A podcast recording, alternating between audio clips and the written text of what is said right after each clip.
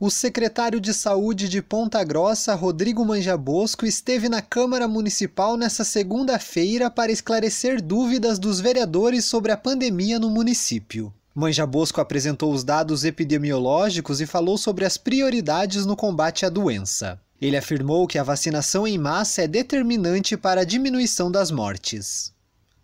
Por isso eu digo que a melhor estratégia é evitar a contaminação e começar a vacinar massivamente a população, porque ela adoece menos, ocupa menos leito, nos dá um alívio e a gente pode tratar melhor os pacientes.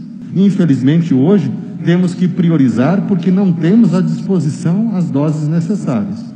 Espero que essa situação de oferta de vacinas, em algum momento, finde, para que a gente possa fazer um mutirão de vacinação e aí sim fazer um lockdown da semana inteira fechada só para a gente vacinar. Usamos a avenida e vacinaremos o máximo de gente possível.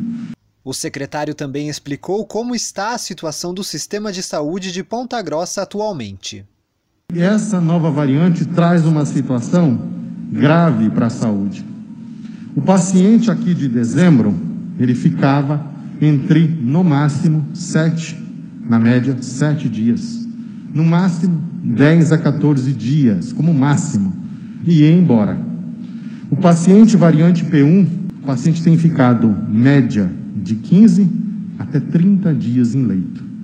Ou seja, esse leito não desocupa. É isso que está causando a grande crise no sistema de saúde. Nós temos paredes e equipamentos, mas nós não teremos equipes capacitadas para esses leitos. Não existe profissionais de saúde mais no mercado disponíveis.